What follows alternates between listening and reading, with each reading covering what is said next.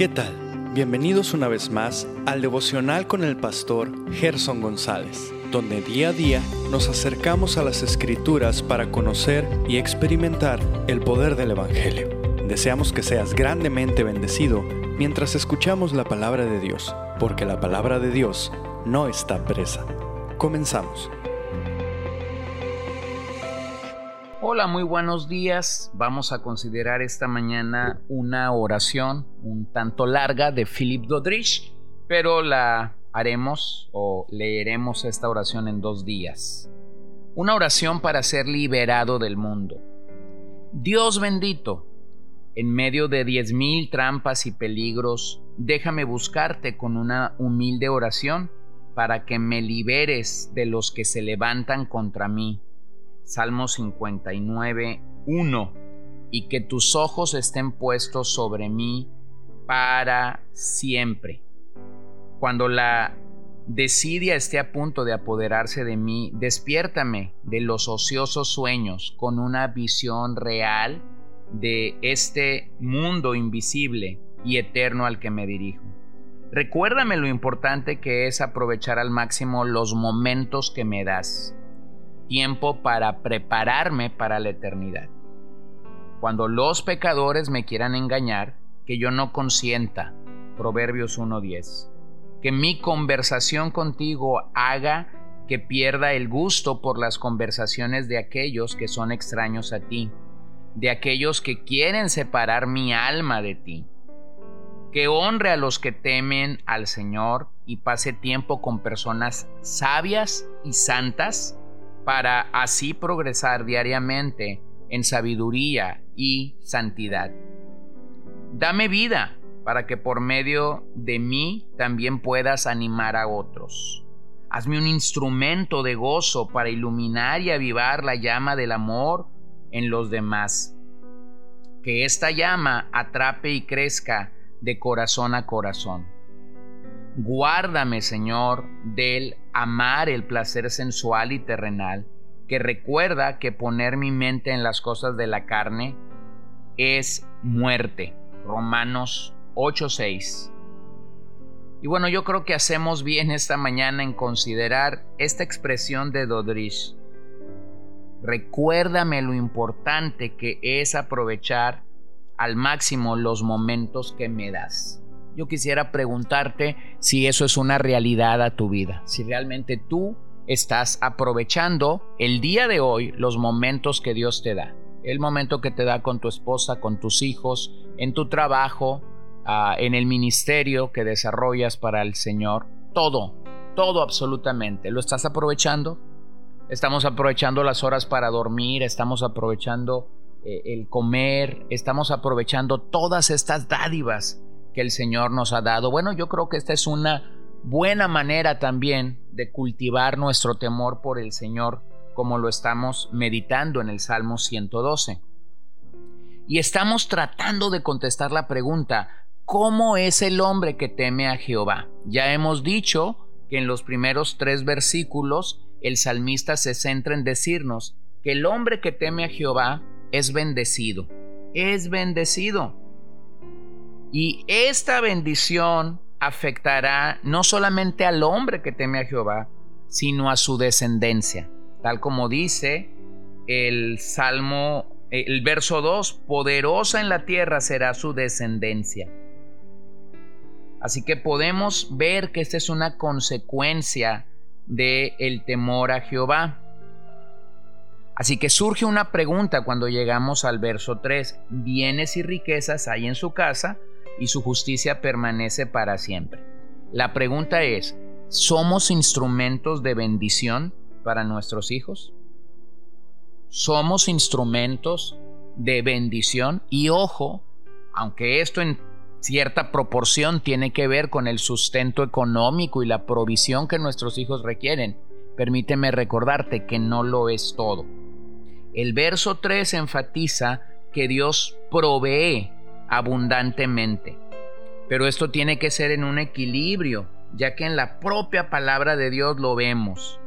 A menudo vemos que los justos sufren, son perseguidos y se encuentran en vituperio, muchas veces.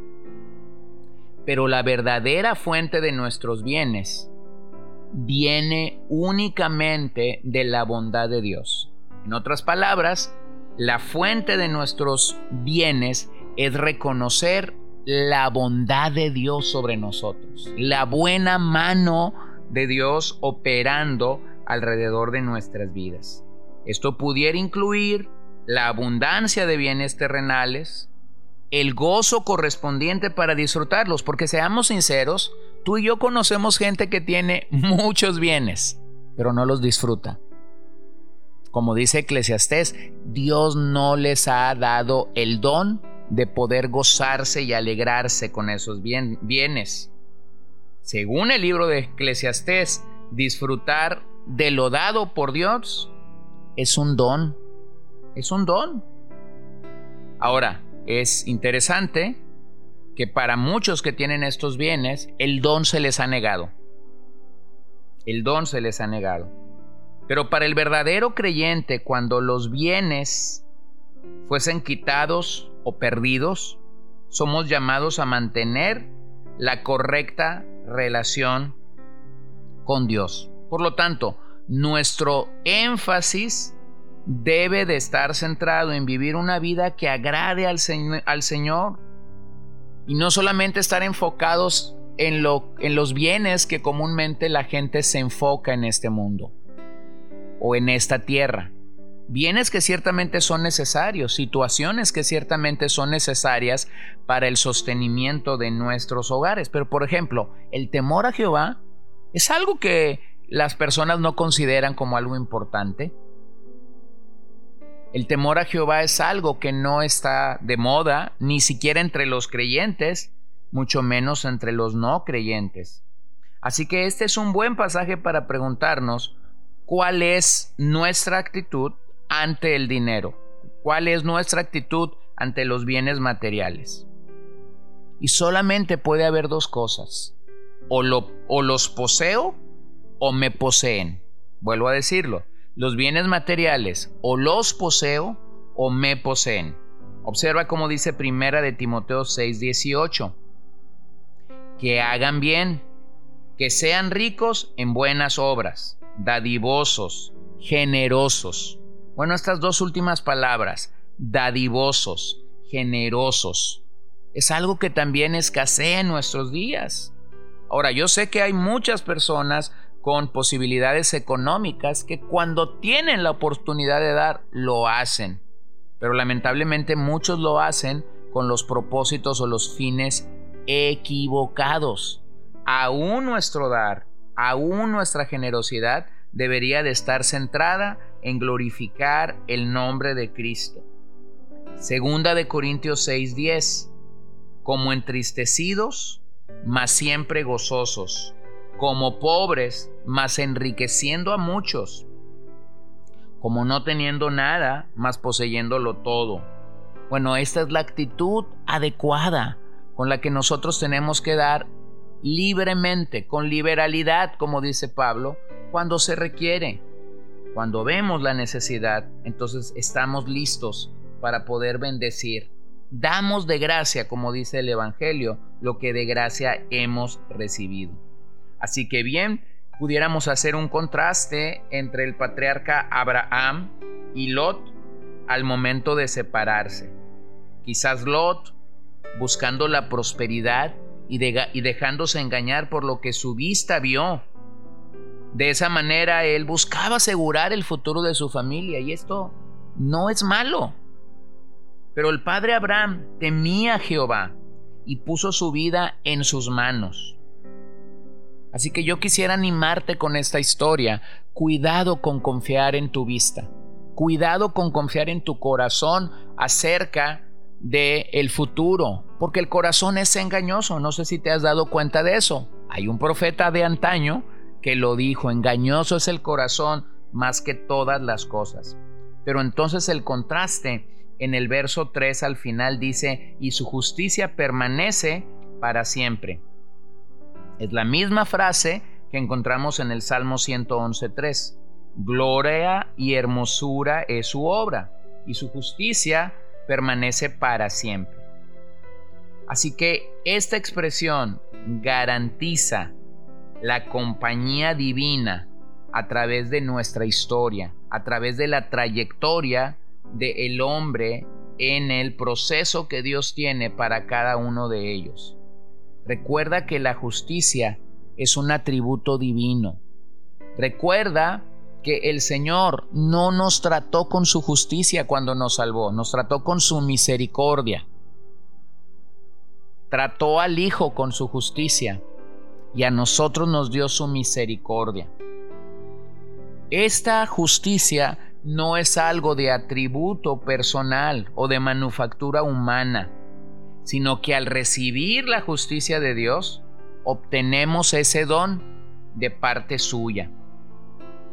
El Nuevo Testamento es rico en el entendimiento de la justicia que se nos ha imputado en la obra de Cristo. Personalmente creo que la epístola a los romanos es una joya, un tesoro que nos habla acerca de la justicia de Dios en la persona de su Hijo. Por esa razón es que Dios anhela producir un carácter, un carácter justo. Entonces el hombre que teme a Dios vivirá correctamente. Y esa es la razón, entonces, querido amigo, querido hermano, por la que el hombre que teme a Jehová es bendecido. Somos bendecidos al encontrar deleite en los mandamientos. Como ya dijimos, esta expresión, el hombre que mucho se deleita en sus mandamientos. Somos bendecidos cuando vemos que nuestra descendencia será poderosa, será poderosa. Pero finalmente somos bendecidos porque Él ha querido darnos su justicia y entonces su justicia permanece para siempre en nuestras vidas. Vamos a orar en esta ocasión. Vamos a dar gracias al Señor. ¿Qué te parece? Por su palabra y por lo que Él quiere hacer en nosotros. La condición es, temamos a Jehová. Temamos a Jehová. Señor, estoy agradecido de que podemos llegar a este salmo y encontrar que hay una brújula segura para nosotros, para temerte nos dices en este salmo cómo se ve el hombre, la mujer que teme a Jehová. Nos dices cómo es que la gente que cree en ti por gracia debe verse ante los demás. Somos bendecidos, Señor, como hemos leído en los primeros tres versos, y eso es manifestado a través de, encontrar deleite en tus mandamientos. Eso es manifestado cuando nos damos cuenta que nuestra nuestra descendencia está siendo bendecida y aún, Señor, nos damos cuenta que nuestra descendencia, Señor, es poderosa sobre esta tierra, poseyendo espacios, poseyendo lugares inimaginables, eh, eh, tomando retos tan grandes que nosotros jamás tomamos. Bueno, gracias por ello, Señor. Y gracias también porque tu justicia permanece en nuestras vidas. No solamente somos justificados por la fe, sino haces que nuestro andar, que nuestro caminar en ti sea un caminar justo y recto. Sea tu nombre alabado y adorado para siempre. Amén. Gracias por acompañarnos el día de hoy. No olvides compartir este devocional con todos tus conocidos y recuerda que puedes seguirnos en Podbean, Spotify y Facebook como CCBN Los Mochis para que puedas escuchar todos los mensajes, los devocionales y también seguir nuestras transmisiones en vivo. Esperamos que nos acompañes el día de mañana. Que el Señor te bendiga.